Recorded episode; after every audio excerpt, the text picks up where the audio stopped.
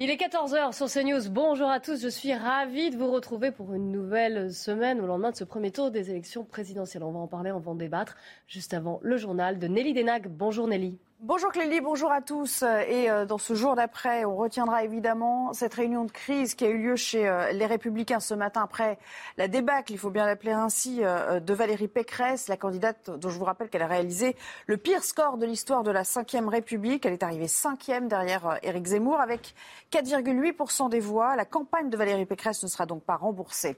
Élodie Huchard, bonjour, vous êtes au siège des Républicains. La situation est très critique, mais Valérie Pécresse, elle assume entièrement sa défaite. Je crois qu'en ce moment, c'est Christian Jacob qui est en train de s'exprimer. Oui, exactement, parce que vous l'avez dit, même si la situation est grave, pour l'instant, les républicains ont réussi à sauver les meubles dans les réunions qui se sont succédées euh, ce matin. D'abord, pas trop de critiques finalement contre Valérie Pécresse. Elle-même, d'ailleurs, a été applaudie en bureau politique. Christian Jacob, le président du parti, qui vient de prendre la parole devant la presse, disait que de toute façon, cette défaite est collective. Et puis, pour le moment, sur le fond, il fallait se préoccuper du deuxième tour. Quelles consignes donner? Et finalement, il y a eu un texte adopté à la très large majorité, 130 participants un seul vote contre et 13 abstentions. Le parti donc qui donne pas de consigne très précise de vote, mais qui explique qu'aucune voix ne doit aller à Marine Le Pen. Christian Jacob qui a expliqué qu'il dénonçait le cynisme d'Emmanuel Macron qui veut un parti unique, que son parti n'était fongible, je cite, ni euh, dans le macronisme ni dans le lepénisme, qu'il fallait rester unis pour les législatives. Donc ce texte a été adopté. On est là pour le moment sur des bonnes attentions. Il va évidemment falloir scruter les prochains jours pour voir si vraiment ce texte est bien mis en application. Merci beaucoup, Elodie, pour euh, toutes ces précisions. On reviendra vers vous un petit peu plus tard et puis on vous retrouvera aussi en plateau pour euh, le débrief tout à l'heure dans 90 minutes info. Emmanuel Macron s'est euh, largement qualifié pour le second tour. Ses soutiens, d'ailleurs, se sont réunis ce matin en bureau politique afin d'affiner la stratégie des 15 jours à venir. À l'issue de la réunion, François Patria, le président du groupe La République en marche au Sénat, a confié vouloir faire connaître le programme du candidat sortant. Écoutez. Faire ce qu'on n'a pas fait jusqu'à présent, c'est-à-dire faire connaître le programme. Je crois qu'il y a beaucoup de mesures dans le programme d'Emmanuel Macron que nous devons décliner, expliquer. Je crois que le président le fait lui-même aujourd'hui, déjà à, demain, et c'est ça. Il ne suffit pas aujourd'hui d'aller montrer que le programme de, Marine Le Pen est irréaliste et dangereux. Il faut aussi démontrer que le programme que nous développons est un programme de cohésion, qui est un problème de conquête, qui est un problème, euh, j'allais dire, pour une France qui retrouve de la souveraineté. Et c'est cela qu'on va s'attacher à faire demain. Et pendant ce temps, Emmanuel Macron est déjà sur le terrain. Il a choisi de se déplacer sur les terres de Marine Le Pen en se rendant à Denain, c'est dans le département du Nord, où il a été interpellé sur la question des retraites. On sait que les deux candidats ont des euh, programmes très opposés, notamment sur l'âge de départ à la retraite. Écoutez cet échange. Vous, quand vous allez plus être président, votre privilège, c'est quoi? C'est continuer à, gagner 14 000 euros. Vous le, vous le faites sauter? Je le fais sauter avec la réforme des retraites, tout à fait. J'ai pris l'engagement. Ah, mais je vous le promets, les yeux dans les yeux. Donc, à chaque fois qu'il y aura un président, ils ne vont plus rien toucher. Je, je, je vous promets, je l'ai mis dans la réforme des retraites. Premier que vous le promets. N'aimez pas beaucoup les retraités. Hein Alors, bah, vous rigolez ou quoi? Oh non, mais, mais attendez. Non, mais je vais vous dire, les régimes spéciaux, ça c'est pas le président parce que vous parlez de l'EDF les régimes spéciaux, ils ont été faits à une époque qui est plus la même, parce que la, difficulté de ces métiers, de ces entreprises, elle ne correspond plus à la, à la, réalité. Je dis simplement, ceux qui sont dedans et en fin de carrière, on leur laisse aller au bout, ils auront les avantages qui valent. Mais, vous avez parlé de la clause de grand-père. Qu'est-ce que ça veut dire? Ça veut dire que les nouveaux qu'on embauche, eux, on leur dit, vous êtes comme les copains.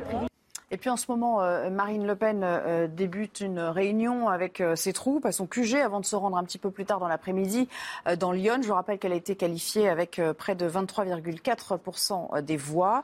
L'objectif pour elle maintenant, c'est d'aller chercher des voix à gauche. Pour Jordan Bardella, qui était notre invité ce matin, la victoire est possible. Écoutez.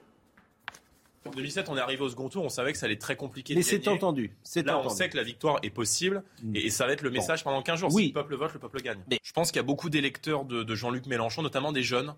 Euh, pardon pour les moins jeunes, mais beaucoup de mm. jeunes qui, je pense, euh, euh, partagent cette fibre sociale avec nous. Et je pense qu'il y a beaucoup de gens chez, Mélenchon qui ne veulent pas de la retraite à 65 ans et qui savent que ce qu'on propose, nous, mm. avec un départ à 60 ans pour... Donc vous allez penser que vous avez... 20 ans, ça parle aussi, et c'est Jean-Luc Mélenchon, le troisième homme de ce euh, scrutin. Le candidat de la France insoumise termine au pied du podium avec un score historique de 21,9% des voix. Il est passé à un point et demi hein, du second tour, c'est-à-dire 500 euh, 000 voix. Pour Adrien Quatennens, c'est Fabien Roussel euh, qui est le responsable de ce score. Écoutez le député du Nord. On peut se dire les choses. Euh, évidemment, il nous a manqué. Vous me dites qu'est-ce qui vous a manqué? Bah, Vous l'avez dit vous-même, il nous a manqué 500 000 voix, c'est-à-dire trois fois rien. C'est euh, quelques, quelques voix par bureau de vote. Alors c'est un peu trivial, mais je viens de lire juste avant de rentrer chez vous euh, le, poil de fesses qui manque à Jean-Luc Mélenchon pour être, pour être au second tour, on peut le nommer. Évidemment qu'en 2017, en 2012, les communistes étaient avec nous et nous, on a passé la campagne à dire des dispersions qui pourraient être évitées. Quand vous voyez que ce matin, Jean-Luc Mélenchon finit à 22%, et que Marine Le Pen est un point devant nous et que Fabien Roussel fait deux points et demi, oui, ces voix nous ont manqué incontestablement. Voilà pour l'essentiel, mais de campagne, il, va encore euh, euh, s'agir pendant votre débat, Clélie. Oui, largement. Merci Nelly. La belle équipe qui commence avec aujourd'hui. J'ai le plaisir d'accueillir Jean Garrigue, Gérard Leclerc, Jean-Claude Dacier et Yvan Rioufol pour donc analyser, débriefer, débattre de ce premier tour et se projeter évidemment sur le second tour dans à peine, euh, à peine deux semaines maintenant. Les résultats officiels sont tombés, d'ailleurs on les, on les regardera, mais sachez qu'Emmanuel Macron a récolté hier 27,85% des, des voix, Marine Le Pen 23,15%, Jean-Luc Mélenchon 21,95%. Honneur aux vainqueurs, on va tout de suite partir euh, voir euh, Emmanuel Macron et parler aussi de Marine Le Pen, mais déjà Emmanuel Macron, on l'a vu dans le journal de Nelly Denac, hein, Emmanuel Macron qui tout de suite est reparti en campagne sur le terrain. Il est dans le nord, Loïc Signor. Vous suivez donc euh, le candidat qui n'a pas perdu une seule minute pour aller maintenant, cette fois-ci, se faire des bains de foule, aller au contact des uns et des autres, des Français en général. Et euh, avec un mot d'ordre, évidemment, le second tour, le remporter. Oui, la journée va être longue, hein, Clélie. Euh, trois déplacements, trois villes pour Emmanuel Macron, trois villes où euh, Marine Le Pen est arrivée euh, en tête, Denain, Clairvin et, et Lens. Et regardez, c'est pas forcément la même ambiance partout sur les images que vous avez pu voir. Il y a eu ce bain de foule à l'arrivée à l'hôtel de ville de cette mairie de Denain. C'est à une cinquantaine de mètres de là où nous nous trouvons. Vous allez voir sur les images de Thibault Marcheteau, Emmanuel Macron est à l'intérieur de cette mairie. Il a parlé beaucoup du pouvoir d'achat, de sa réforme des retraites, mal comprise, mal perçue par les habitants ici de Denain. Et ici, il y a un homme qui s'est positionné face de cette mairie. Vous allez le voir avec euh, Thibault Marcheteau. Il est en train de répondre aux, différents journalistes. Il s'oppose à cette réforme des retraites. Euh, beaucoup de personnes se sont agglutinées autour de cet homme. Vous le voyez, il a une pancarte euh, avec lui où il déplore, vous allez le voir à l'image, toutes les réformes d'Emmanuel Macron. Je vais vous faire écouter ce que dit cet homme qui déplore le, programme du, président sortant. Les retraites des présidents de la République qui nous coûtent des millions tous les ans. Ça, oui. Et ça, ce sont des pancartes que je me sers donc pour les manifestations pour la loi travail ou pour euh, également les, retraites. Ah, et quelle que soit la tendance politique, je vous dis, moi je suis apolitique. Je suis pour la France et les citoyens. Voilà, donc cet homme qui combat le programme d'Emmanuel Macron, beaucoup de gens se sont euh, massés autour de lui. L'ambiance est vraiment différente de ce que nous avons pu voir tout à l'heure. Tout le monde n'était pas euh, favorable au programme d'Emmanuel Macron. Certains lui disaient avoir voté Jean-Luc Mélenchon, d'autres Marine Le Pen. Ici, c'est la circonscription de Sébastien Chenoux, un proche euh, de Marine Le Pen. Il avait tenté de prendre la mairie en vain. C'est une mairie socialiste. La maire a soutenu Anne Hidalgo au premier tour. Elle est aux côtés d'Emmanuel Macron. Le chef de l'État va parcourir cette ville de Denain à la rencontre des habitants qui l'attendent ici, euh, vous le voyez, euh, de pied ferme. Emmanuel Macron prévoit une déambulation euh, assez longue au contact de ses habitants. Ce n'est pas sans rappeler, Clélie, vous vous en souvenez sans doute, ce qui s'était passé dans l'entre-deux tours, dans les Hauts-de-France déjà, au siège de l'usine Whirlpool, où Emmanuel Macron avait tenté de convaincre les habitants et les travailleurs de cette usine du bien fondé de son programme, alors que Marine Le Pen leur avait rendu visite le, matin même. Cette visite s'annonce quand même assez tendue pour le président sortant, qui est arrivé troisième ici à Denain, aux alentours de 14%. Rendez-vous compte, ça représente 1000 voix ici à Denain pour Emmanuel Macron hier. Merci beaucoup Loïc Signor avec les images donc de Thibault Marcheteau. On va en débattre. Hein. Euh, vous l'avez vu, Jean-Claude Dacier. Là, il n'est pas allé en terrain conquis. Il est allé sur les terres de sa concurrente directement. Encore une fois, Loïc l'a rappelé. Hein. En plus, il avait déjà fait ce type de, stratégie il y, a, il y a cinq ans. Est-ce que là, parce que quand même le premier tour n'est pas tout à fait le même qu'en 2017, donc est-ce que c'est la bonne stratégie d'aller en frontal? Comme ça, directement contre Marine Le Pen. Mais on lui a beaucoup reproché notamment d'avoir fait à Poissy avec M. Olive une rencontre qui était une rencontre amicale entre les, habitants et puis, et puis le président.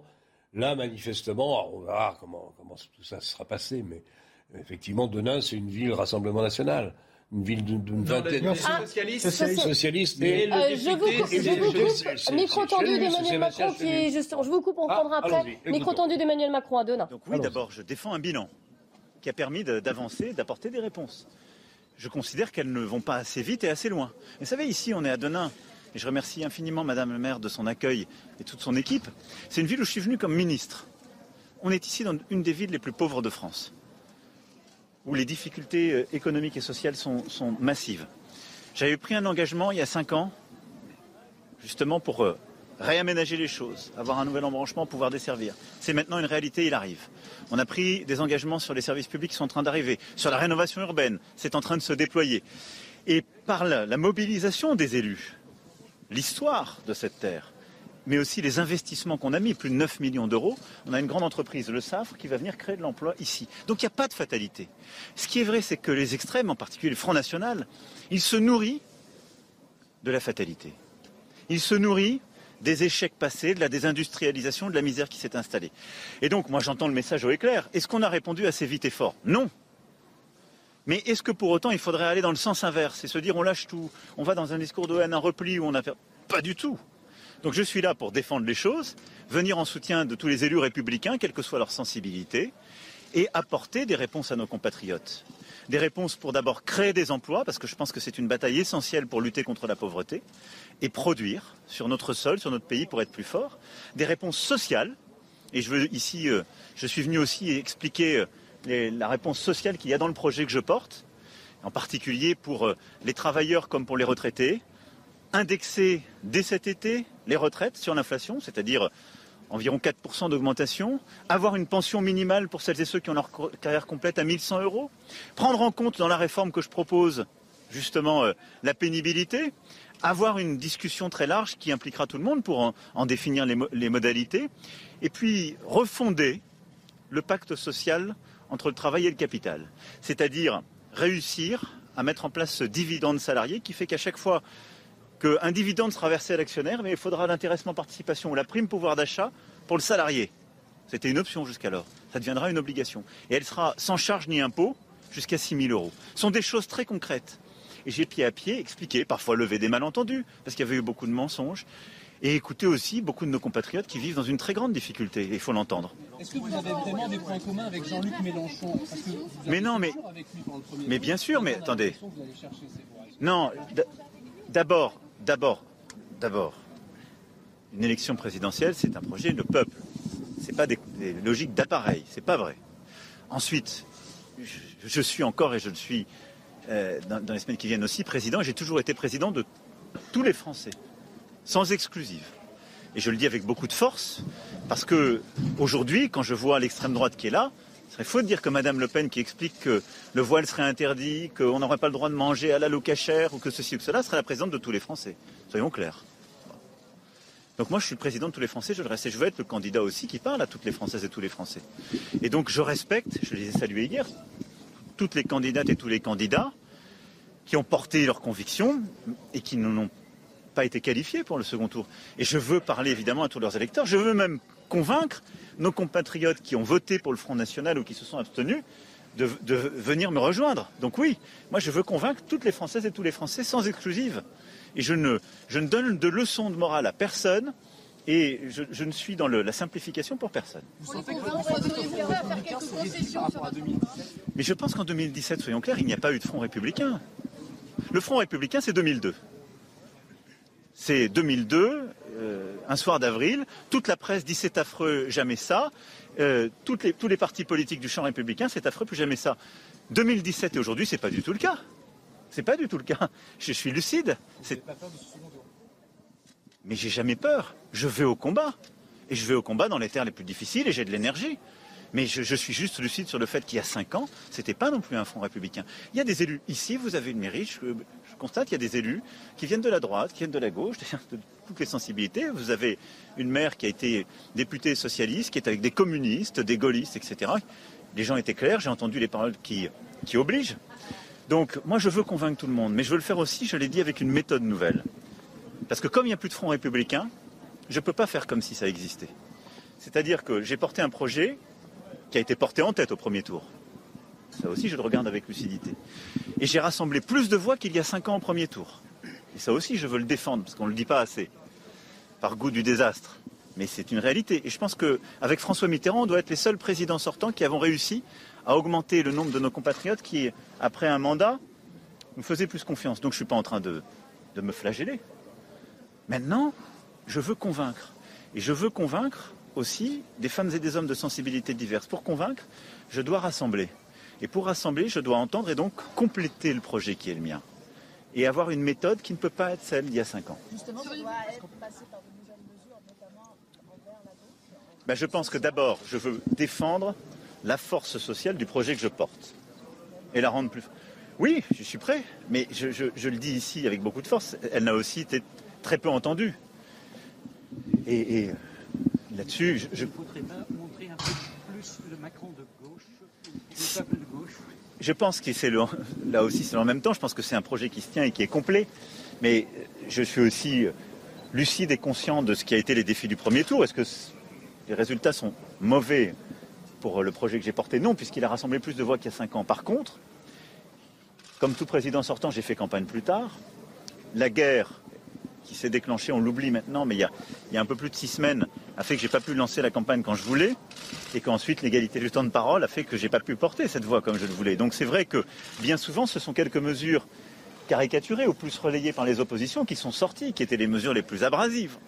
Je les ai expliquées, expliquées aussi l'apaisement, la méthode que je veux avoir, et c'est pas c'est pas en quelque sorte, euh, c'est à prendre ou à laisser. Je pense qu'il faut compléter le projet, mais aussi expliquer ce qu'il y a derrière.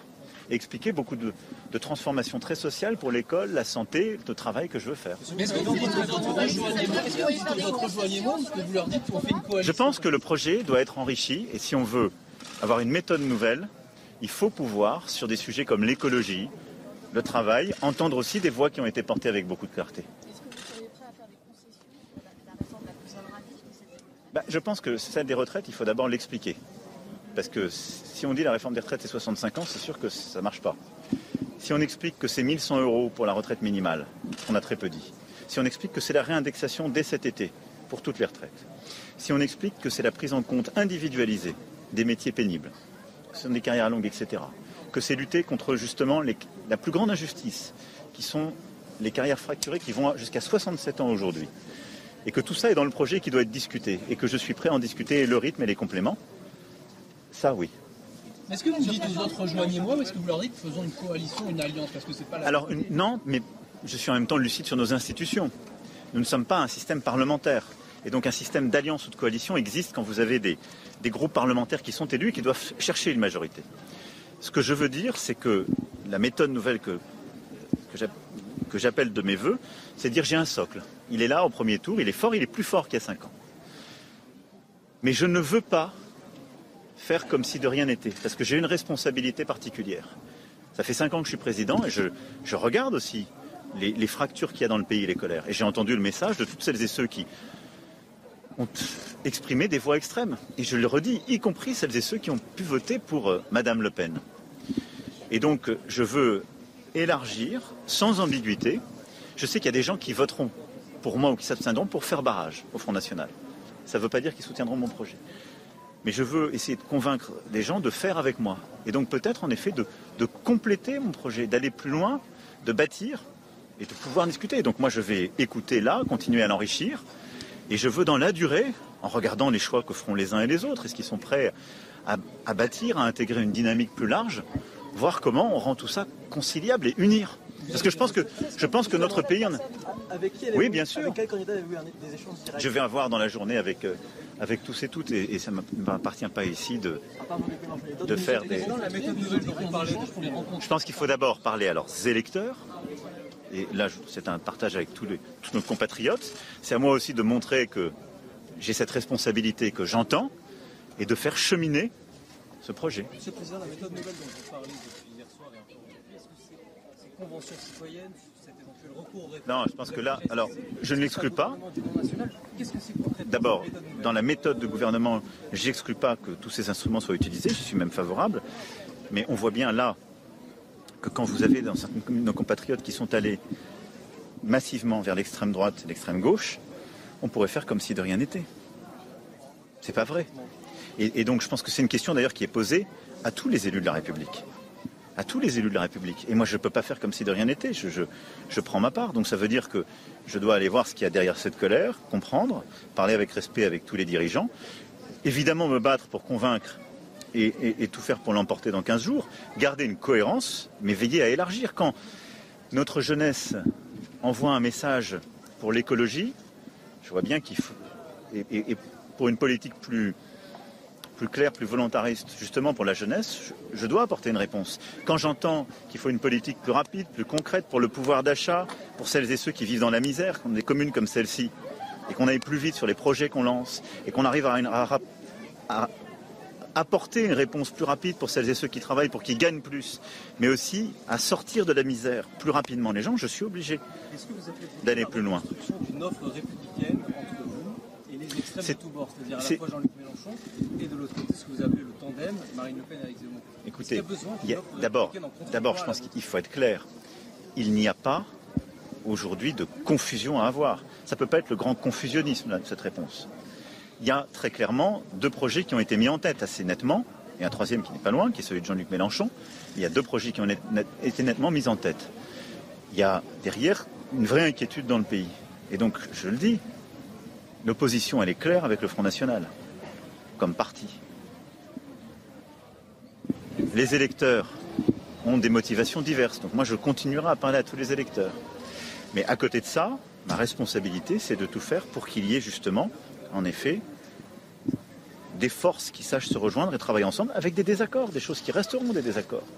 Mais sur des sujets qu'on considère comme importants pour répondre ou à cette colère ou à ce désespoir, et surtout à trouver une plus grande efficacité de notre politique publique, savoir se réunir. Mais il n'appartient, excusez-moi, mais il ne m'appartient pas de la décréter. vous savez, c'est ça la démocratie. Je vous entendais tous il y a six mois encore, il y a un an. Vous étiez beaucoup à dire c'est une parenthèse qui va se refermer, on veut plus de ça, regardez les élections locales, elles ont très clairement dit que c'était la fin de cette parenthèse, c'est pas vrai. C'est pas le président de la République qui a décrété qui, est l'opposition modérée. Je constate que les deux grandes formations du champ républicain se sont effondrées. Ça n'est pas ma responsabilité, c'est le choix des électeurs. C'est à eux. Mais parce que j'ai convaincu, c'est pas rallié, pas... Euh, on n'achète pas les voix à centime.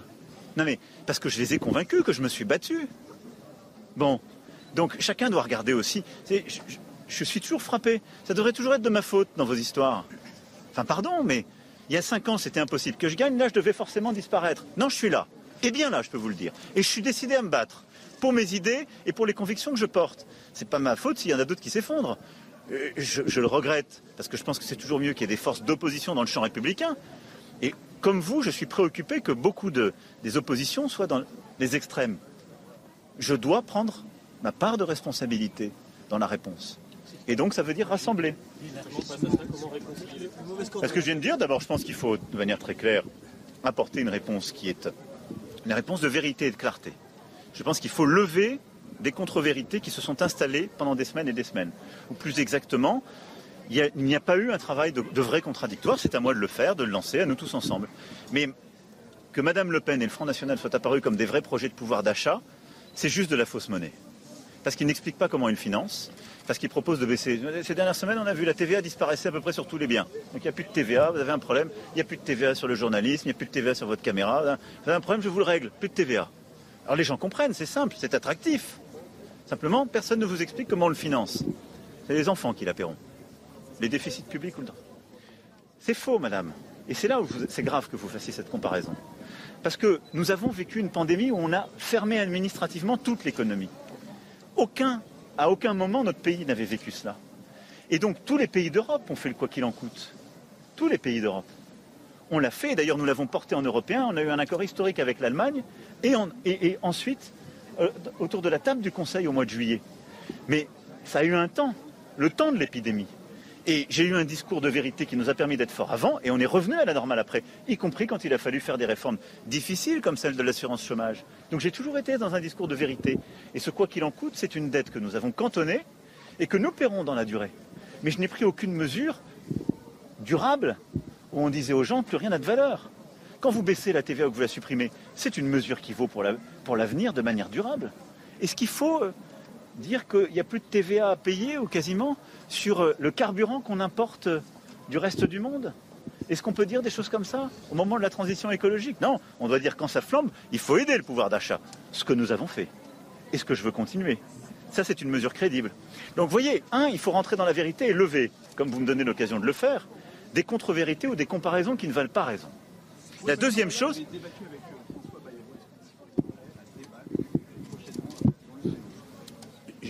Je suis prêt à tout pour aller convaincre. Mais on a connu par le passé ces, sujets-là. Une présidentielle, ça n'est pas des accords d'appareil. Je, le dis euh, en toute honnêteté. Donc, j'aurai l'occasion de m'exprimer avec l'ensemble de celles et ceux qui ont porté euh, un autre projet au premier tour et qui n'ont pas été retenus. D'abord par courtoisie républicaine, respect, par volonté de les, de les entendre, parce qu'ils portent une part de vérité. Et je vais, moi, continuer à rassembler avec la même clarté. Je ne crois pas que cette clarté passe par des accords d'appareil qui nieraient les différences. Après, ces choix dépendront des échanges que j'aurai avec chacune et chacun. Donc j'ai privilégié d'être au contact avec le terrain et nos compatriotes aujourd'hui. Je, je, ne veux pas préempter les discussions que j'aurai avec chacune et chacun. Et donc en fonction de ces discussions, j'aurai peut-être des décisions à prendre ou ils auront des décisions à prendre. C'est le grand mouvement d'unité politique, d'unité et d'action vous êtes très, très sur les sujets politiques quand même là. Hein. Bah, c'est vous qui l'avez évoqué hier soir, Monsieur le Président. non, mais dans les questions. je pense qu'il faut que toutes les forces qui, sont à mes côtés euh, au soir du premier tour se, se, réunissent aussi pour pouvoir justement élargir et clarifier. Donc je suis pour qu'il y ait voilà, une unité. Ah, vous, vous êtes vraiment. Euh, il est terrible. Je débattrai avec Marine Le Pen comme je l'ai fait il y a cinq ans. Mais j'ai hâte, vous voyez, d'expliquer, de, d'abord de, lever les contre-vérités qui sont installées, euh, les facilités de son côté, parfois les, caricatures qui étaient faites sur mon projet. J'ai hâte de continuer à entendre, d'aller convaincre et évidemment de débattre. J'aime le débat, comme vous savez. Sur le terrain, sur le terrain. Maintenant, ça marche plus parler vraiment des valeurs. Mais il faut aller sur les questions que se posent les gens, sur le quotidien, tous. Allez-y. Sur le terrain, dans vos contacts justement avec les gens, est-ce qu'il y a aujourd'hui une parole, un mot qui vous a marqué? Ah, J'ai senti beaucoup d'inquiétude sur les, à la fois le contexte politique et les, les vies particulières. Beaucoup de gens qui. Un exemple bah, non, mais par exemple, beaucoup de jeunes qui, euh, qui, veulent en effet trouver ou la bonne formation ou le bon travail. Beaucoup d'inquiétudes justement sur euh, le quotidien au travail et comment gagner plus. Donc plus que ce que je disais à votre collègue, plus que la colère, je sens une inquiétude. Et cette, cette inquiétude quand il n'y a pas de réponse. Ce différentiel euh, de, cette configuration électorale. Euh, nous démarrons euh, donc ce second tour euh, avec un plan de campagne qui est extrêmement précis, dont je vous parlerai dès que nos amis de la presse ne seront plus là, parce que toujours un, minimum, toujours un minimum de, suspense.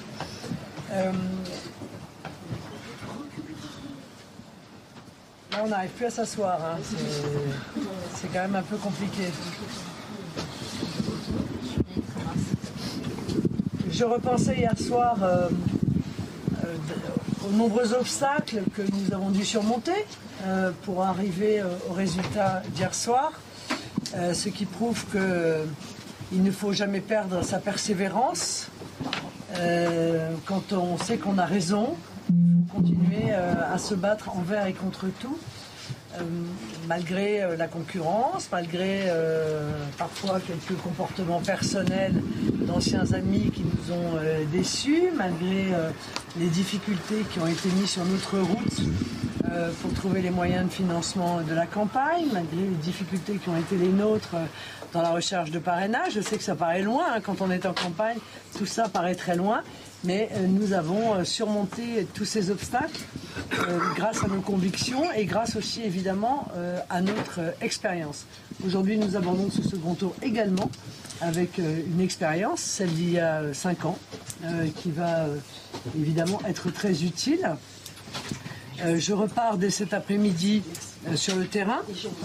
J'y serai bien entendu tout au long de ce second tour.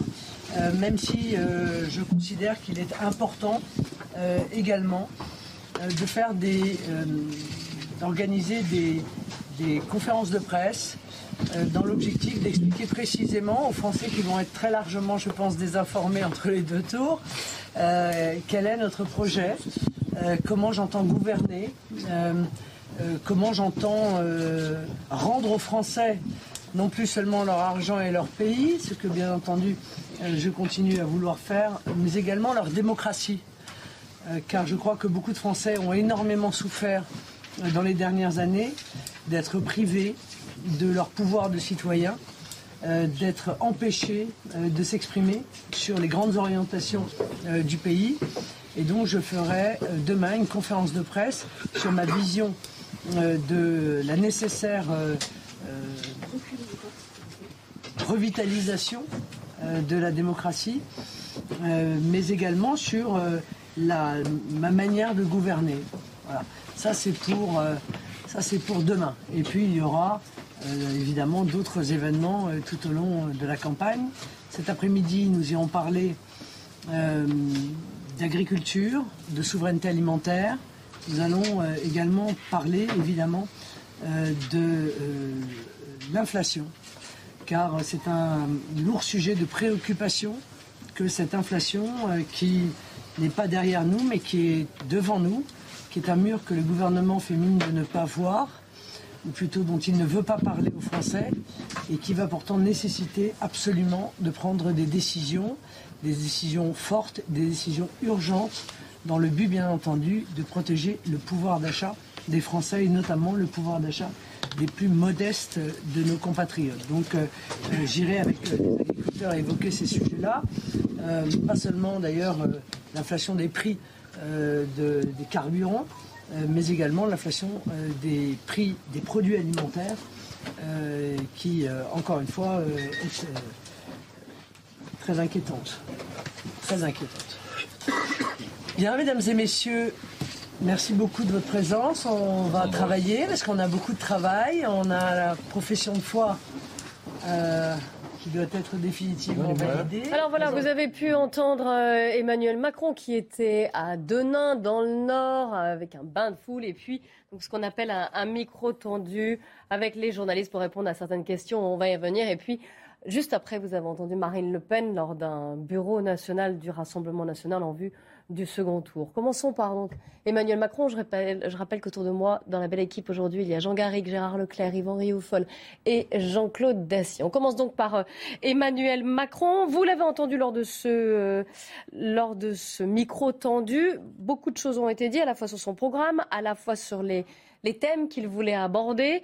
Euh, il a dit aussi, évidemment, qu'il cherchait à convaincre tous les électeurs. Et à propos du Front, républicain, j'aimerais qu'on commence euh, par cette phrase-là, il a dit qu'il n'y avait pas de Front républicain en 2022, qu'il n'y en avait pas eu en 2017, que le seul Front républicain qui avait existé, c'était en 2002. Je voudrais un avis. Alors, je vais commencer euh, avec vous, Jean Garrigue, en tant qu'historien. Alors, c'est vrai que manière aussi structurée, aussi spectaculaire, qu'en 2002. Non, c'est vrai que même en 2017, on n'a pas trouvé euh, quelque chose qui s'apparente à ce mouvement qu'on avait eu en, 2002, où il y a eu des manifestations euh, très importantes, où on découvrait finalement un candidat d'extrême droite ou de droite nationale au, second tour. mais 2017, il y a quand même eu, malgré tout, une forme de front républicain. on le voit dans le score qu'avait réalisé au second tour Emmanuel Macron, une mobilisation en tout cas des électeurs euh, qui, était, qui était spectaculaire, même s'il faut se souvenir que euh, par exemple, Jean-Luc Mélenchon, en 2017, n'avait pas donné une consigne de vote. Il s'était fié à ses, à ses partisans. Il leur avait dit. Alors hier, il a dit qu'il ne fallait pas une voix pour. Euh, Là, il a été pour Marine Le Pen, plus, plus explicite. Mm. Et on pourrait dire que il y a le, le, Front républicain est presque plus clair aujourd'hui, sauf que il a beaucoup moins de réserves c'est ça la, donne nouvelle par rapport à 2017. C'est qu'Emmanuel Macron, il a beaucoup moins de, réserves potentielles d'électeurs qu'il n'en avait en, 2017. Euh, Mais euh, voilà. Euh, Front républicain, c'est une notion qui n'est pas, je dirais, institutionnelle. C'est quelque chose qui, se réfère à, l'histoire. Il y a eu des fronts républicains aussi très, très anciens sous la Troisième République. Là, aujourd'hui, il y a une, forme, malgré tout, de, de réflexe républicain même si aujourd'hui, alors là, en, tant qu'historien aussi, on peut dire que c'est quelque part un peu usurpé, parce que Marine Le Pen, elle est aussi républicaine. C'est pas ça le problème. Euh, c'est pas république contre anti-république. C'est une forme de programme contre un autre. Jean-Claude Dacier. on va continuer le tour de table. Hein, effectivement, la donne ne sera pas du tout la même dans 15 jours euh, qu'elle ne l'était il, y a, euh, il y a 5 ans. Mais ce qui est assez paradoxal, je vais le redire très vite parce qu'il l'a répété trois ou quatre fois, le président de la République. Il fait le score le plus élevé qu'il n'ait jamais fait, oui, peut-être Mitterrand. Plus élevé. Et il a fait la référence également. absolument, qu'il y a 5 ans. C'est relativement rare, quand même, parce qu'il a un bilan, a priori susceptible d'un certain nombre de critiques. Et puis en même temps, il est rejeté fortement, Emmanuel Macron. Alors il a d'un côté, disons, un petit 30% de gens qui adhèrent incontestablement à lui, à sa personnalité, à son projet. Je dirais pas qu'il a 70% de rejet, mais il a un pourcentage très important de rejet dans le pays également. Idem pour Marine, euh, pour Marine Le Pen. C'est la même chose. Elle fait, bon, à un ou deux points près, un peu moins que le président de la République, mais elle est aussi fortement l'objet d'un fort rejet dans le pays. Appelons ça Front républicain ou pas. Ça veut dire qu'on va avoir une, un face-à-face assez étrange. Ça va être à la limite celui qui suscitera et engrangera le moins de rejet qui sera élu président ou présidente de la République. Une situation un peu paradoxale, mais encore une fois, ni le débat, c'est quand le débat La semaine prochaine? Le 20. Le 20. Ni les conditions du scrutin ne sont exactement les mêmes qu'en 2017. Il y a un écart sensible pour le président sortant, mais, encore une fois, dans des circonstances de fort rejet, qu'on appelle ça Front républicain ou pas, disons que c'est ouvert. On en parlera aussi, parce que la place de Mélenchon. On va faire que ça. mais en tant que troisième homme, ça veut, ça veut dire qu'il installe aussi peut-être un, bloc contestataire. Mais on, oui, on, euh, peut en y, on y reviendra. Beaucoup de choses à dire. Euh, je continue mon, tour de table. Yvan Rioufol. Je suis d'accord avec cette démonstration, c'est-à-dire qu'effectivement le président sortant fait un très bon score, à 27%, mm. plus de 27%, mais face à lui, il y a tout de même ce vote protestataire qui, si l'on fait le cumul entre Marine Le Pen, Zemmour, Mélenchon et peut-être même les abstentionnistes. Si on met les abstentionnistes, on est à 75%. C'est vrai qu'on a assez peu parlé des abstentionnistes. Alors, on, sont les, on peut les mettre, une partie également, c'est reste un vote protestataire. En tout cas, le vote protestataire institutionnalisé, si je puis dire, représente plus de 55%. Donc, euh, certes, il gagne euh, sur, le, sur le papier, mais il perd si l'on additionne ses votes protestataires. Or, je ne suis pas sûr qu'il ait fait la bonne analyse de cette colère-là. Certes, il, donc, il, c'est Emmanuel Macron. Oui, Emmanuel Macron, pardon.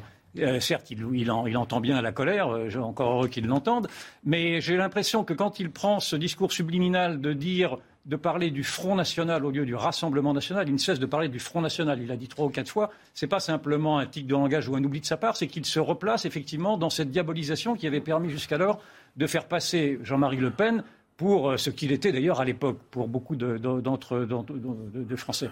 Sauf que Jean-Marie Le Pen n'est pas Marine Le Pen. Et donc ce processus de diabolisation, cette, cette manière un peu euh, caricaturale de vouloir évacuer les débats qui sont posés à travers maintenant la personnalité de Marine Le Pen, à savoir non pas simplement un débat sur la question sociale telle qu'il l'a posée, mais un débat sur la question identitaire, civilisationnelle. Euh, je pense qu'il se trompe en pensant qu'il va être porté par le rejet que, Marine Le Pen susciterait. Il y a un rejet sans doute sur la personne de Marine Le Pen, mais je pense qu'il y a un rejet également équivalent, peut-être même supérieur, sur sa propre personne. je, veux dire par là que le mm. tout, sauf Macron, risque d'être également un élément. Alors certes, les sondages le donnent gagnant dans 15 jours. Oui, on va les voir. Hein. Pour l'instant, on a un écart selon Il ne faudrait pas pécher par excès d'optimisme, et je pense qu'il fait une impasse en, balayant si vite euh, la question civilisationnelle qui avait été posée, notamment par Éric Zemmour à l'époque, même avec l'échec que l'on connaît, mais euh, cette question demeure. Et Gérard Leclerc. En tout cas, le deuxième tour euh, de 2022 ne sera pas celui de 2017, ça a été dit, c'est vrai, l'incertitude est beaucoup plus grande, la marge est assez étroite. Et deuxièmement, le deuxième tour ne sera pas le premier. le premier tour, Emmanuel Macron a fait une campagne minimale, et Marine Le Pen a joué beaucoup l'apaisement. Euh, le deuxième tour sera, beaucoup plus virulent, mm. beaucoup plus violent. Ça se sent dès à présent dans leur prise de parole à l'un et à l'autre. Et hein. euh, le contenu de la campagne d'Emmanuel Macron ne sera pas le même. C'est-à-dire que pour euh, avant le premier tour, on a surtout retenu des mesures qui étaient plutôt marquées à droite, la retraite à 65 ans, le, RSA avec l'obligation de, non pas de travailler, enfin en tout cas une formation, enfin bref, des contre, des, voilà, des contreparties. Là cette fois-ci, ce qu'on vient de voir là pendant 10 minutes avec Emmanuel Macron, c'est formidable. Ce n'était qu'une série de messages envoyés à gauche. Il a cité Mitterrand, il a dit la retraite, mais la retraite, ce qu'il faut retenir, c'est la retraite minimale à 1100 euros. Euh, c'est la pénibilité, etc. le, il, a, il a bien évidemment beaucoup insisté sur le pouvoir d'achat. Il a parlé du climat, ça c'est le petit message vers les écologistes. Il a parlé de la méthode en disant qu'il allait changer, etc. Donc on a vraiment deux, ça va être un deuxième tour qui sera très différent du premier pour toutes les raisons qu'il a avait pour tout le monde. Il a accroché sur la retraite. C'est vrai qu'il est beaucoup accroché, semble-t-il. Ça lui a peut-être même coûté quelques voix, je n'en sais rien, euh, hier. Moi, je veux juste rappeler, hein, factuellement, d'abord, ce qui m'inquiète, c'est qu'il a dit on va voir dans le calendrier. je ne dis pas que c'est repoussé ad vitam aeternam, mais enfin, je crains qu'il prenne son temps. Je rappelle tout de même en Europe, tu dois savoir ça mieux que moi, mon cher Gérard, c'est que la retraite en Italie, en Islande et en Allemagne est à 67 ans. Et que la moyenne Europe, c'est 65. Donc, ce n'est pas une mesure très révolutionnaire. Simplement, il faudrait que. Il y a, des milliards et des milliards. non mais je veux bien, mais il va falloir quand même qu'on se dise les, choses en face. Il va quand même remettre un peu ce pays au boulot quand même. Non mais ce qui est très frappant, c'est que la, la campagne d'avant premier tour, c'était un Macron absent et euh, libéral. Et là, on vient de voir un Macron pugnace et social. C'est vraiment une transformation. Mais est-ce que les électeurs vont s'y retrouver? C'est ça eh, La réserve de voix, elle est quand même, euh, notamment chez, Jean-Luc Mélenchon. Euh, c'est ça, le, parce qu'on voit bien, Pécresse s'est réduit à sa plus simple expression. Donc, on, va y venir. doit aller chercher les électeurs de Jean-Luc. Et on sait que pour l'instant, il y a 20% de, 21% des électeurs de Jean-Luc Mélenchon qui voteraient pour Marine Le Pen. Donc il y a du grain à moudre de, ce côté-là. Il y en a euh, un tiers qui, s'abstiendrait. Donc là, il y, a, quelque chose à aller chercher. Euh, Gérard Leclerc, vous avez fait un exercice intéressant puisqu'on parle de cartographie électorale. Oui, moi j'adore ça. C'est regarder euh, ville par ville, région par région, comment les gens votent. Je trouve que c'est très intéressant. Et ce qui, était, il y a vraiment une fracturation. Ah de, alors on le savait, il y a la, enfin on le savait, il y a la, en gros la France de l'Ouest qui est plutôt macroniste et la France de l'Est qui est, qui est anti-macroniste. Mais quand on regarde, par exemple, les villes c'est spectaculaire. Marseille, Strasbourg, Montpellier, euh, Lille, euh, Toulouse, Nantes, Rennes, Poitiers, Clermont-Ferrand, etc. Tout ça, c'est euh, Mélenchon, Mélenchon, qui est en tête. Toutes ces grandes villes. En revanche, vous prenez les zones rurales. Moi, je l'ai fait notamment dans la région que je connais bien, qui est, la mienne. C'est Marine Le Pen qui est en tête partout. Et, et Marine Le Pen qui, en revanche, a peu de villes, sinon Perpignan, Toulon, c'est-à-dire. Et là aussi, c'est intéressant, la Corse. Marine Le Pen est là. Il y avait des consignes, paraît-il, qui avaient été passées. Quand Macron. Et ça en dit long sur les C'est vraiment très intéressant. Oui, c'est très intéressant. Quelle est la fracture de ce vote populaire que l'on disait être un vote euh, homogène On avait dit le, vote populaire contre le vote élitaire. Or, il y a un vote populaire qui se, qui se dissocie entre le vote, dans le fond, des mm. grands centres urbains et, surtout des cités. Parce que Mélenchon fait des scores phénoménaux dans, des, dans les banlieues. Euh, et, le vote populaire de la, de la France rurale qui, qui, lui, se reconnaît davantage en Marine Le Pen. C'est-à-dire que ce vote populaire n'a pas les mêmes, même s'il vit les mêmes difficultés économiques, incontestablement. Mais ce que je veux dire par là, c'est que la question économique et sociale ne suffira pas, qui est celle que veut explorer Emmanuel Macron, ne suffira pas à répondre à ce vote populaire-là. Le vote populaire est sensible également, à travers en tout cas le vote Le Pen, mais également à travers le vote Mélenchon, qui est également un vote identitaire dans en, lui-même. C'est-à-dire que c'est un vote plus communautarisé, euh, un vote qui, protège davantage même la population d'origine musulmane, parce que c'est bien cette population-là qui a été visée par par, euh, Mélenchon.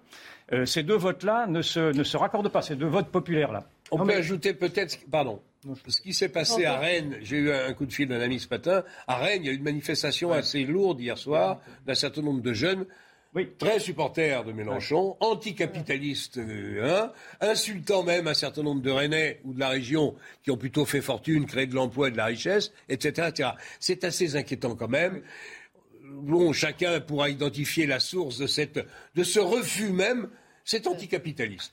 Donc c'est refuser la globalité du système tel qu'il fonctionne en Europe. Si ça dépasse un certain pourcentage, on est quand même assez mal parti. 14h45, enfin un point sur l'actu. Mathieu Rio. En Ukraine, une quinzaine de gendarmes français et deux médecins légistes viennent d'arriver à Lviv, à l'ouest du pays. Ils doivent enquêter sur les crimes de guerre imputés à l'armée russe. L'ambassadeur français en Ukraine s'en est félicité sur Twitter. Il se dit fier d'accueillir à Lviv le détachement des gendarmes techniques et scientifiques. C'est la première unité étrangère à apporter une telle aide. Ils seront à pied d'œuvre dès demain. Fin de citation. Le président ukrainien Volodymyr Zelensky devant le Parlement sud-coréen ce matin. Il craint que plusieurs dizaines de milliers de personnes aient été tuées à Mariupol, au sud-est de l'Ukraine. Selon lui, malgré cela, les Russes n'arrêtent pas leur offensive. Le port stratégique de Mariupol est assiégé et bombardé depuis les premiers jours de la guerre. La ville est détruite à 90%. Retournons en France. Un véhicule de police qui effectuait une ronde de sécurité a été pris à partie par un groupe de jeunes dans la cité des Baudottes, à Sevran, en Seine-Saint-Denis. Deux policiers ont essuyé des jets de projectiles et ont été légèrement blessés. Tuez-les, tuez-les, peut-on entendre dans cette vidéo. Les forces de l'ordre ont dû faire usage de gaz lacrymogène. On reprend notre débat au lendemain du premier tour des élections présidentielles. Oui, c'était juste en, en m'appuyant sur la, cartographie dont parlait Gérard, je voulais donner raison justement à Yvan Rioufol sur les motivations du vote euh, le péniste. Euh, on voit bien que ce vote rural, périphérique, qui existe, qui est, fort dans certaines régions, euh, alors il y a un vote aussi des, zones urbaines industrielles sinistrées du nord et du nord-est, mais dans, un certain nombre de, zones rurales, un vote le péniste qui s'arrime essentiellement à la question de la sécurité et de l'identité. Euh, identité culturelle, euh, identité sociale aussi. Et euh, c'est une véritable, c'est un enjeu qui, est, vrai, qui il est vrai a été comment dirais-je, surexposé dans la première partie de la, campagne par, par Éric Zemmour et puis, et puis qui en a disparu. Et c'est vrai qu'il il ne faudrait pas que, cet enjeu soit évacué et même que Emmanuel Macron, en tant que candidat au deuxième tour, puisse aussi donner son, point de vue sur cet enjeu.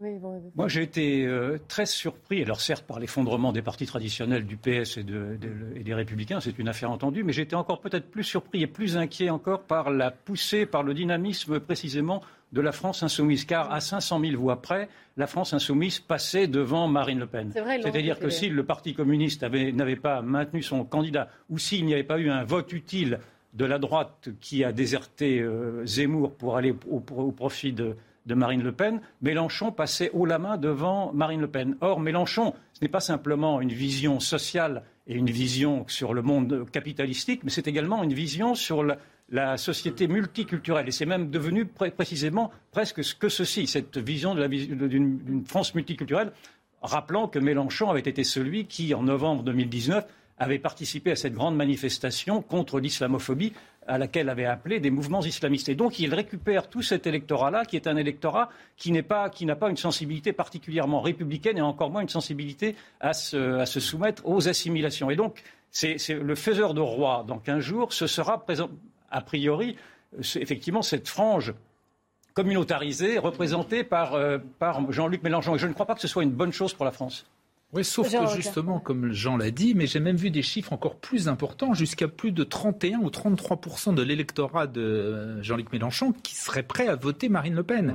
Donc c'est par anti-macronisme. Voilà, en gros, pour l'instant, euh, semble-t-il, c'est un trois tiers. Il y, aurait un tiers d'abstention, un tiers, un gros tiers, un plus gros tiers pour Marine Le Pen, et, on a un euh, tableau récapitulatif qui a été fait justement. Mais vous allez voir, on a un tableau de report de voix.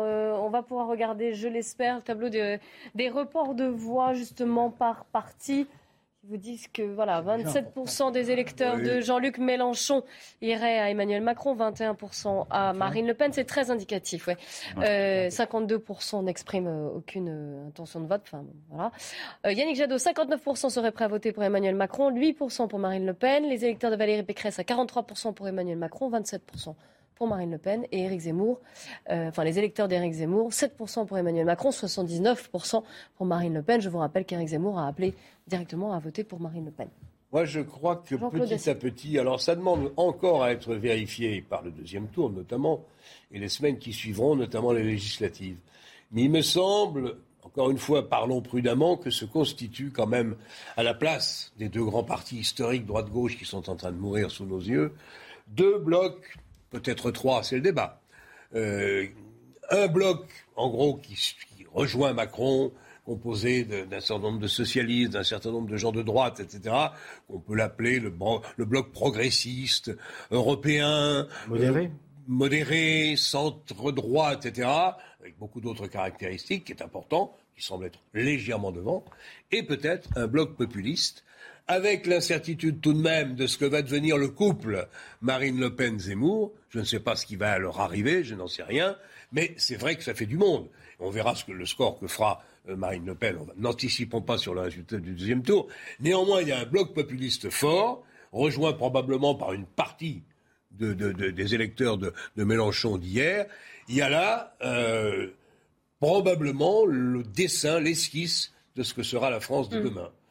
Maintenant, euh, attendons un peu, attendons un peu de voir ce qui va se passer dimanche en 8 enfin dimanche en, 15, et euh, pour les législatives. Mais autour de Macron se constitue incontestablement un bloc dit élitaire.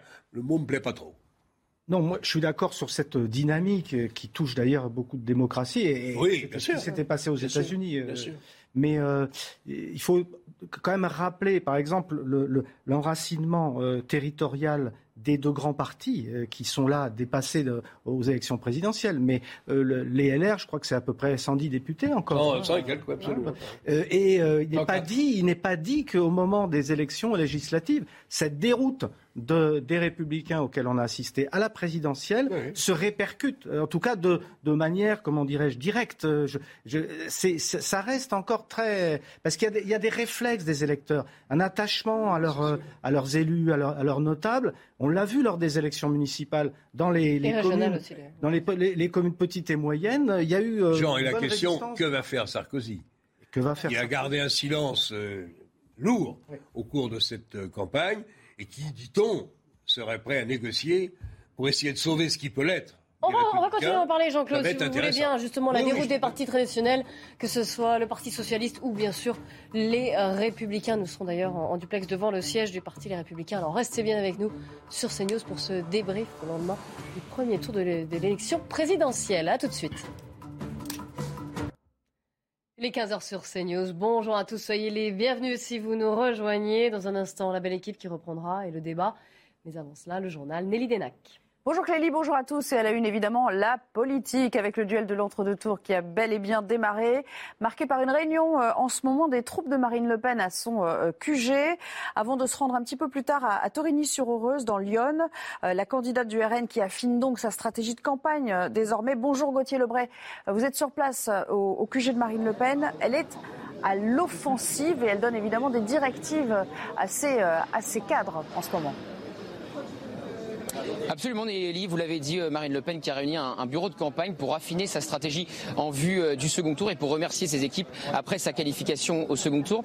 Elle doit donc se rendre dans Lyon à la rencontre d'un agriculteur. Vous voyez peut-être sa voiture juste derrière moi. Elle va quitter euh, dans les toutes prochaines minutes son QG. Un déplacement organisé au dernier moment alors que Emmanuel Macron, lui, est dans le nord de la France depuis ce matin à la rencontre des Français.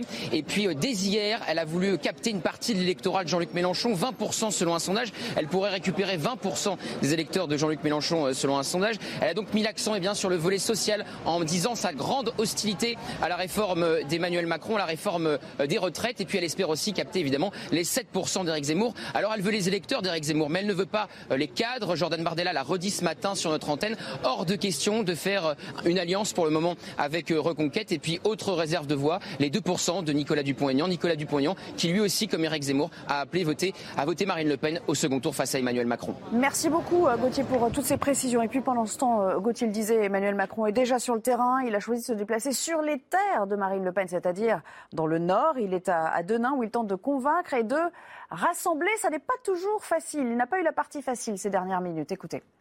Donc je respecte, je les ai salués hier, toutes les candidates et tous les candidats qui ont porté leurs convictions et qui n'ont pas été qualifiés pour le second tour. Et je veux parler évidemment à tous leurs électeurs. Je veux même convaincre nos compatriotes qui ont voté pour le Front National ou qui se sont abstenus de, venir me rejoindre. Donc oui, moi je veux convaincre toutes les Françaises et tous les Français sans exclusive. Et je ne, donne de leçons de morale à personne et je, ne suis dans la simplification pour personne. Voilà pour l'essentiel, c'est à vous Clélie pour la suite du débat. On vous retrouve à 15h30 pour 90 minutes info. La belle équipe avec aujourd'hui Yvan Rioufol, Jean-Claude Dacier, Jean Garrigue Et Gérard Leclerc, évidemment, on débat de ce premier tour, on débrief sur la perspective aussi du second tour de cette élection présidentielle. Et vous l'avez tous noté déjà en première partie d'émission, la déroute des partis dits traditionnels, à savoir le Parti socialiste et les Républicains. Justement, les Républicains, il y avait un bureau de crise ce matin. Elodie Huchard, vous l'avez suivi, il vient d'ailleurs de, se terminer. On a pu entendre Christian Jacob qui a pris la parole. Valérie Pécresse, elle ne s'est pas exprimée. Mais qu'est sorti de ce bureau? Eh bien, ce qu'on peut dire pour le moment, c'est que les républicains ont plutôt sauvé les meubles. Avant la réunion, euh, quand ils arrivaient, il y avait clairement deux lignes. Ceux qui disaient qu'ils allaient voter pour Emmanuel Macron. Finalement, c'est la ligne de Valérie Pécresse, puisqu'hier, la candidate n'a pas donné de consigne de vote, mais a expliqué qu'elle-même, elle voterait euh, pour Emmanuel Macron. Et ceux qui refusaient de dire pour qui ils allaient euh, voter, s'abstenir ou voter Marine Le Pen, ça n'était pas clair. Mais en tout cas, on était sur ces deux lignes et finalement, une motion a été adoptée. Une seule abstention, 14 abstentions, pardon, et un seul vote contre celui de Guy Guillaume Larrivée. La motion explique plusieurs choses. D'abord, elle adresse des remerciements à Valérie euh, Pécresse parce que contrairement à ce qu'on pourrait penser, l'ambiance a été plutôt bonne envers euh, la candidate. Elle a été applaudie, notamment en bureau euh, politique. Deuxièmement, cette motion, elle dénonce le cynisme d'Emmanuel Macron qui, je cite, veut créer un parti unique qui serait dangereux pour la démocratie. Et puis, il n'y a pas de consigne de vote précise. Aucune voix ne doit aller à Marine Le Pen, dit le texte. Donc comprenez, il est possible soit de s'abstenir, soit effectivement de voter pour Marine Le Pen. Éric Ciotti, lui, euh, n'était pas forcément très favorable à ce texte, mais finalement, il a préféré euh, s'abstenir. D'un autre côté, on avait aussi euh, la ligne, par exemple, de Damien Abad, le président des députés républicains, qui aurait préféré un texte plus clair appelant à voter pour Emmanuel Macron. Pour le moment, tout le monde est rentré dans le rang. Et puis surtout, il y a l'objectif des législatives. Le parti veut croire que les députés vont rester groupés, tous en ordre derrière le parti. Pour le moment, on est à la phase des bonnes intentions parce que ça va forcément risquer de tanguer un petit peu dans les jours à venir. Merci beaucoup, Elodie Huchard. Et on va en parler. Merci à Léo Millancourt aussi, qui est derrière la caméra. Gérard Leclerc. Bah, ils sont ouais. non, mais ils ont essayé de montrer le contraire. Ils mais... sont gravement divisés, bien évidemment. Alors bon, ils, remercient euh, Valérie Pécresse, euh, c'est très, très, aimable, c'est bien de leur part. Euh, mais entre ceux, effectivement, qui clairement aurait plutôt tendance à, pencher vers, euh, euh, euh, vers Marine Le Pen, comme Eric Ciotti, ceux qui auraient tendance à pencher vers Emmanuel Macron et ceux qui savent pas trop ça va être compliqué. et quel avenir, Ben voilà, et surtout que le gros, le gros sujet, donc ils partent avec une position que le moins qu'on puisse dire, c'est qu'elle n'est pas très claire. Et vous avez 100 députés qui vont essayer de se faire réélire. Et ça va être ça le souci, c'est que circonscription par circonscription, la situation n'est pas du tout la même. Si vous êtes dans une région où c'est le Rassemblement national qui, euh, qu'elle vend en poupe, ou au contraire dans une région où c'est plutôt euh, dans, dans l'Ouest, où c'est plutôt une tradition libérale, etc c'est très compliqué pour eux. Vous pensez que le Parti des Républicains est, fini?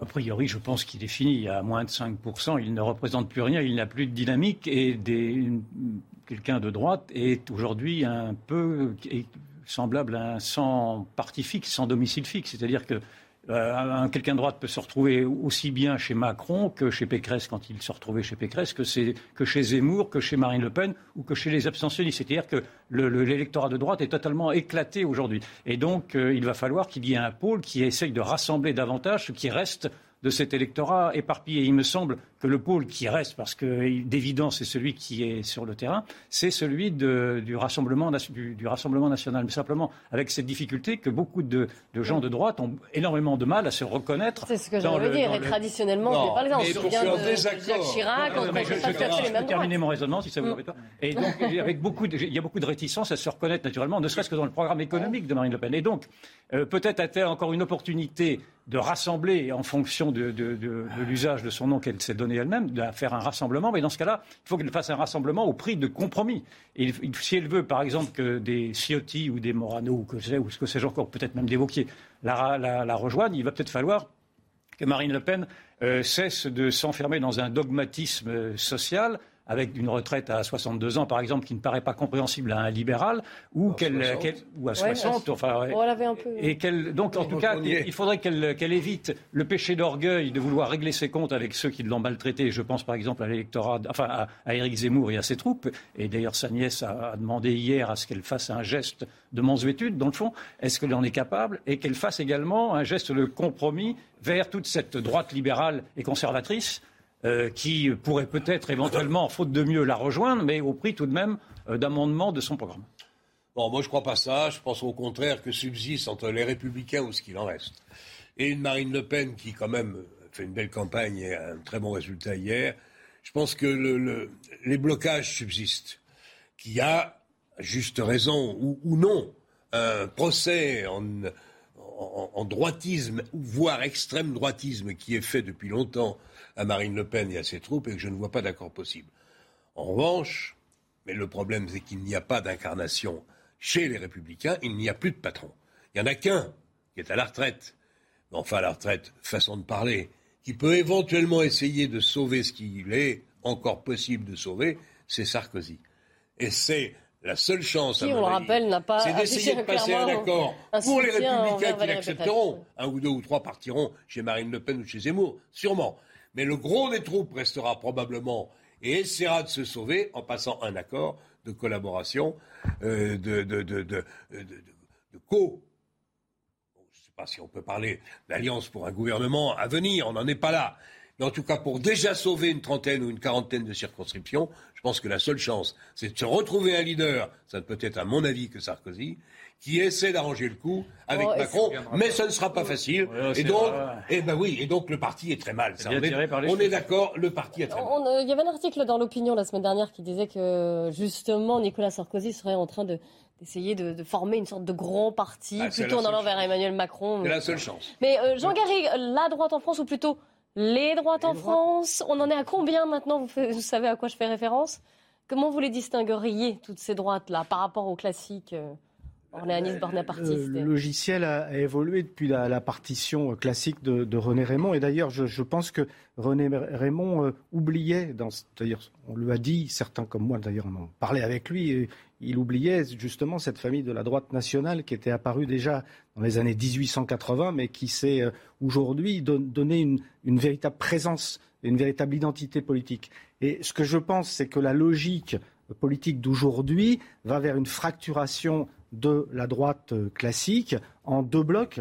Euh, l'un de cette droite nationale, justement, qui semble être un, bloc dominant, et l'autre qui, logiquement, rejoindrait euh, la majorité euh, macroniste dans un ensemble social-libéral qui correspondrait plus à son, à son identité et que pourrait incarner un Édouard Philippe, parce que La République en marche n'est pas un véritable parti, il, faut qu'il y ait un avenir euh, après la République en marche. Et euh, quelqu'un comme Édouard Philippe, avec la popularité qu'il a, qu'il avait en tout cas, euh, les choses peuvent changer, il est, en, capacité peut-être d'être celui qui pourrait rassembler cette, droite libérale ou orléaniste, si on se réfère à la tradition de, René Raymond. Mais, je, voudrais nuancer cette, cette fracturation, cette dynamique de fracturation par la logique électorale.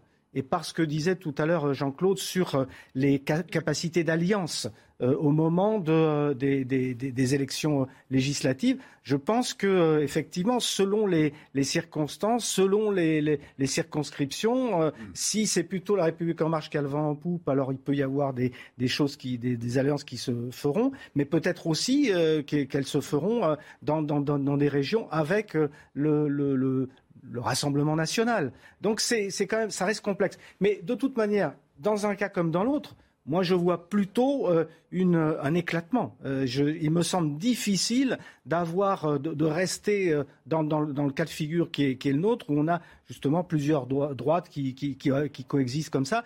Ce qui s'est passé de toute manière, c'est que la droite nationale, elle a pris l'avantage. Elle, est devenue hégémonique. Oui, moi, je ne partage pas ce que disait Yvan tout à l'heure sur l'idée que c'était finalement, il, y avait, il était possible de regrouper, du moins, le, Rassemblement national et, euh, le, et, les, et, les, Républicains. Il y a vraiment des, au point de vue des idées, il y a deux ou trois points qui sont mais totalement, me semble-t-il, inconciliables. Sur l'Europe, la position de Marine Le Pen et la position traditionnelle des Républicains, c'est pas conciliable. Sur l'économie, le libéralisme, de, même si c'est un libéralisme adouci, etc., des Républicains, n'a rien à voir avec ce qui est quand même la, retraite à 60 ans, enfin toutes les positions très très étatistes de, Marine Le Pen. Et on pourrait également prendre sur un certain nombre de questions de société, etc. Où ils ne sont pas sur la même ligne. Non, jamais. Je ça fait des années que ça. Bah oui, c'est pour, ça. C'est là où c'est compliqué. Alors en revanche, pour être plus optimiste, moi je, je persiste à croire, j'ai du mal à imaginer la France, quand je la compare aux autres pays européens, parce que c'est quand même des, des, pays qui se ressemblent, des démocraties qui se ressemblent, que la France n'est pas un pays, n'est pas un parti, en gros, euh, traditionnel, libéral, euh, modéré, euh, de, de, droite. Ça me paraît compliqué. Je pense qu'ils ont un mauvais moment à passer. C'est que sortira des législatives une coalition autour de Macron, avec une partie des Républiques en marche, et Édouard Philippe dont tu parlais tout à l'heure, deux ou trois petites églises que dont j'ai oublié le terme, et peut-être, et peut-être, derrière Sarkozy, entre guillemets, euh, ce qui restera des républicains. Moi, je pense qu'il ne faut pas exclure une possibilité de compromis malgré hein, les réserves que vous avez mises et que j'aimais aussi. C'est vrai qu'un libéral a du mal à se retrouver. J'ai déjà parlé de ça, donc on va, on va évacuer. Euh, moi, ce qui me paraît tout de même, il y a un danger qui a été euh, évoqué par le communiqué que vous avez lu des Républicains, qui est cette constitution d'un grand parti unique. Et c'est un petit peu ce qui se profile avec ce président caméléon. Je parle de d'Emmanuel Macron qui avale tout, qui a avalé le PS, qui a avalé LR. on n'a pas parlé du PS. Qui avale, qui avale le centre, qui fait une grande sorte de grand centrisme mou et un peu liquide. Et si effectivement il voudrait, il voudrait en plus avaler ce qui, ce qui, pourrait lui rester à avaler encore, je pense que ce serait une faute démocratique et un mauvais, un mauvais, un mauvais sort jeté à notre démocratie et à l'équilibre des, des, partis. Donc je pense qu'il faut se méfier de cette facilité qui serait de dire, dans le fond, puisque Marine Le Pen est incapable de rassembler, ce sera Emmanuel Macron qui rassemblera. Je pense qu'en effet, il faut euh, malgré tout essayer de penser même contre soi-même et, et, voir quelles peuvent être les alliances qui peuvent se faire de part et d'autre.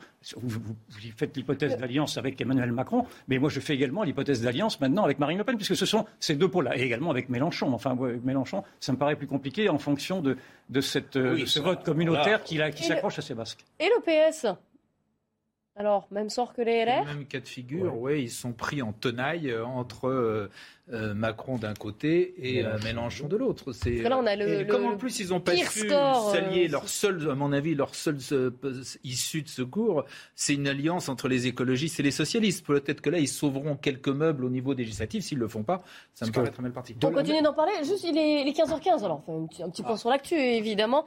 Dès que Mathieu Rio euh, sera prêt, sinon je vous redonne la parole, mais je sais que vous n'allez pas la lâcher. Et on ne va pas respecter les timings. Ça peut être, ça peut être très De la même manière qu'on qu'on signale la difficulté de DLR à s'associer avec le, Rassemblement national, euh, il y a une vraie difficulté idéologique, pas simplement euh, euh, d'incarnation, pour les socialistes d'aujourd'hui à, s'allier avec Jean-Luc Mélenchon, avec la France insoumise. Mm. Les programmes ne sont pas du tout les mêmes. 15h15, donc le rappel des faits, des l'actu, Mathieu Rio. De nouvelles sanctions de l'Union européenne contre Moscou. Les ministres des Affaires étrangères se réunissent aujourd'hui au Luxembourg pour discuter d'un sixième train de sanctions. Mais les 27 États membres restent divisés sur la question d'un embargo contre le pétrole et le gaz russe. L'Allemagne, l'Autriche ou la Hongrie sont réticents, à l'inverse de la Pologne et des États baltes. Le chancelier autrichien, justement, en déplacement aujourd'hui à Moscou, après Boutcha en Ukraine hier, comme vous le voyez sur ces images. Karl Nehammer veut convaincre le président russe Vladimir Poutine de mettre en place des corridors humanitaires en Ukraine. Le dirigeant d'Autriche souhaite, je cite, tout faire pour que des mesures soient prises en faveur de la paix. En France, deux départements ont été placés en vigilance orange pour vent violent. C'est euh, l'alerte de Météo France. Elle concerne le Tarn et la Haute-Garonne. Un épisode de vent d'autant est attendu en fin de soirée et dans la nuit. Il soufflera au plus fort à 110 et 120 km heure. On reprend notre euh, débat. Donc euh, le Parti socialiste, juste un petit fait, et vous l'avez regardé, Gérard Leclerc, parce que vous avez regardé ville par ville, région par région. Anne Hidalgo, dont on parlait, à Paris, elle aurait pu faire un score, on va dire, euh, honnête, honorable. Ce ne fut pas le cas. Elle est à 2%, ce qui est absolument incroyable. Quoi. Sa ville. La ville dont elle est maire, elle fait 2% des voix. Et d'une façon générale, dans les autres villes tenues par les socialistes, les socialistes sont, très très très loin derrière euh, Mélenchon, Macron. Euh, Ceux qui parlaient des candidats mal élus et de la légitimité qui leur était attachée peuvent peut-être réfléchir sur le cas Hidalgo. Franchement, elle va rester évidemment maire de Paris. Est-ce qu'elle a encore une légitimité à prendre des décisions lourdes ah, quand, on a un score, quand on a un score aussi médiocre, y compris dans sa ville C'est une question. Bon, ça m'est indifférent, mais néanmoins. Elle avait été désavouée par Bertrand Delanoë, qui l'avait quand même bien euh, sûr, porté sur les fonds baptismaux. Donc c'est, oui, c'est. Mais alors, il se passe à, à, gauche ce qui se passe aussi à droite. On parlait de, de Nicolas Sarkozy dans la coulisse pour éventuellement mm. reconstituer quelque chose. C'est pareil pour François Hollande. Il y a eu une réunion il n'y a pas longtemps où on l'a vu à, à, la manœuvre. Oui. Et Éric Zemmour, alors on n'en a pas encore parlé, Folle. Échec donc, surtout par rapport à cette entrée en campagne. Échec incontestable, dû d'abord sans doute à un vote utile qui a préféré mettre les voix directement sur, sur Marine Le Pen afin d'éviter peut-être d'ailleurs ce phénomène Mélenchon, comme je vous ai parlé tout à l'heure. C'est-à-dire que si effectivement il y avait eu un vote Zemmour plus, plus conséquent, on lui a annoncé 12-13%, euh, c'était Mélenchon qui passait parce que Zemmour faisait perdre Le Pen. Donc euh, peut-être y a-t-il eu cette intuition de l'électorat, mais en tout cas il faut peut-être s'interroger également de savoir pourquoi Éric Zemmour, malgré qu'il ait fait une, une entrée tonitruante et qu'il a posé un véritable sujet, un sujet de la, de la, survie de la France, on peut ne pas être d'accord ou être d'accord, mais en tout cas c'était un sujet qui pouvait focaliser les attentions et qui a focalisé. Et qui a focalisé en tout cas toute une partie de la campagne. On peut également analyser cet échec au-delà du vote utile par peut-être une sorte de rejet qui pourrait me faire un dénominateur commun, et d'ailleurs avec les autres partis troupes euh, dogmatiques, un rejet des idéologies. Je pense que Emmanuel Macron, euh, pardon, que Éric Zemmour s'était présenté lui-même comme étant un idéologue, c'est-à-dire quelqu'un qui a tout de même du mal, à, dans le fond, à accepter les réalités et les, subtilités des réalités avec une, pensée toute faite, avec euh, d'un programme euh, qui s'appliquerait quoi qu'il arrive. Et je pense que le pragmatisme, le, réalisme sont plutôt des vertus qui ont fait gagner à la fois Emmanuel Macron et, dans le fond, Marine Le Pen. Et que ce, cet idéologue, cet idéologisme a fait perdre euh, le Parti socialiste, qui, euh, qui, structurellement est idéologue, le Parti communiste n'en parlons pas, les Verts n'en parlons pas non plus, etc. Avec cette exception qui serait euh, ma, euh, Valérie Pécresse, qui, elle, était en effet plutôt dans le réalisme aussi. Ce serait peut-être l'exception qui confirmerait la, la, règle. Enfin bon, j'aimais cette hypothèse. Oh, c'est une hypothèse oui, dont on peut débattre. Hein Bien sûr ça, en fait partie, je pense, des explications de, recul d'Éric Zemmour, même si, à contrario, on peut se dire que Jean-Luc Mélenchon, euh, avec justement un fond idéologique quand même assez fort, lui euh, a quand même réussi son, élection. Donc on voit bien que c'est quand même euh, à, à, géométrie variable. Mais globalement, ce qui, explique aussi, en, en, plus des explications qui ont été données et auxquelles je souscris, il y a, le fait qu'il euh, a donné l'impression de faire une campagne monomaniaque. Je veux dire, sur une thématique et qu'on attendait euh, par rapport à cette je ne parle pas aussi de ces, des provocations, etc., des, euh, réticences que l'historien que je suis peut avoir avec euh, sa vision de, l'histoire. Je ne suis pas le seul, mais euh, il y a aussi cette, cette manière d'axer, effectivement, de manière très idéologique, sur une, un, un, un point. Et on attend autre chose d'un aspirant à l'élection présidentielle. Jean-Claude? Je crois que Zemmour peut nourrir beaucoup de regrets, parce qu'il est largement responsable de ce qui lui est arrivé.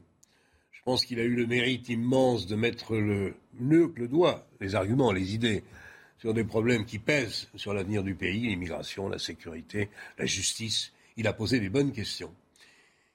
Et puis ensuite, je ne sais pas ce qui s'est passé. Est-ce qu'il a été mal conseillé ou est-ce qu'il a parlé trop souvent, trop vite euh, sans trop réfléchir aux conséquences? La guerre en Ukraine, peut-être là. Là, alors, il n'a pas eu de chance avec la Covid et surtout la guerre en Ukraine, qui l'a pris un peu euh, à contre-pied, c'est vrai. En même temps, je pense que sa faute principale, elle est dans son comportement. Pourquoi s'est-il mis dans la situation de, par exemple, d'insulter Marine Le Pen en la traitant de femme à, à chat, alors que lui, il s'intéressait aux livres Les insultes sont totalement inutiles. Ses idées étaient suffisamment fortes pour s'imposer, à mon avis, et être débattues. Il l'a même traité de socialiste. Et aujourd'hui, il va être obligé de débattre, d'apporter, de, de, de, négocier, de discuter avec la socialiste Marine Le Pen. C'est dommage mais il va rester en politique. Euh, ouais, il vise les législatives, il l'a déjà. Il est encore dit. jeune, il va essayer de. Puis il faut qu'il réfléchisse, il faut qu'il débriefe à tout ça. Mais il est, à, moins, à mes yeux, il est le principal responsable de ce qui lui est arrivé. On continue à parler politique et évidemment des déplacements des, des candidats qui vont s'affronter au second tour, que ce soit Marine Le Pen et Emmanuel Macron qui est euh, d'ores et déjà dans le nord, il était à Denain, vous avez pu suivre quelques séquences, quelques échanges, non seulement avec les habitants, mais également avec les journalistes. Il en sera question dans 90 minutes info avec Nelly Denac et ses invités. Merci à vous quatre et à demain, 14h.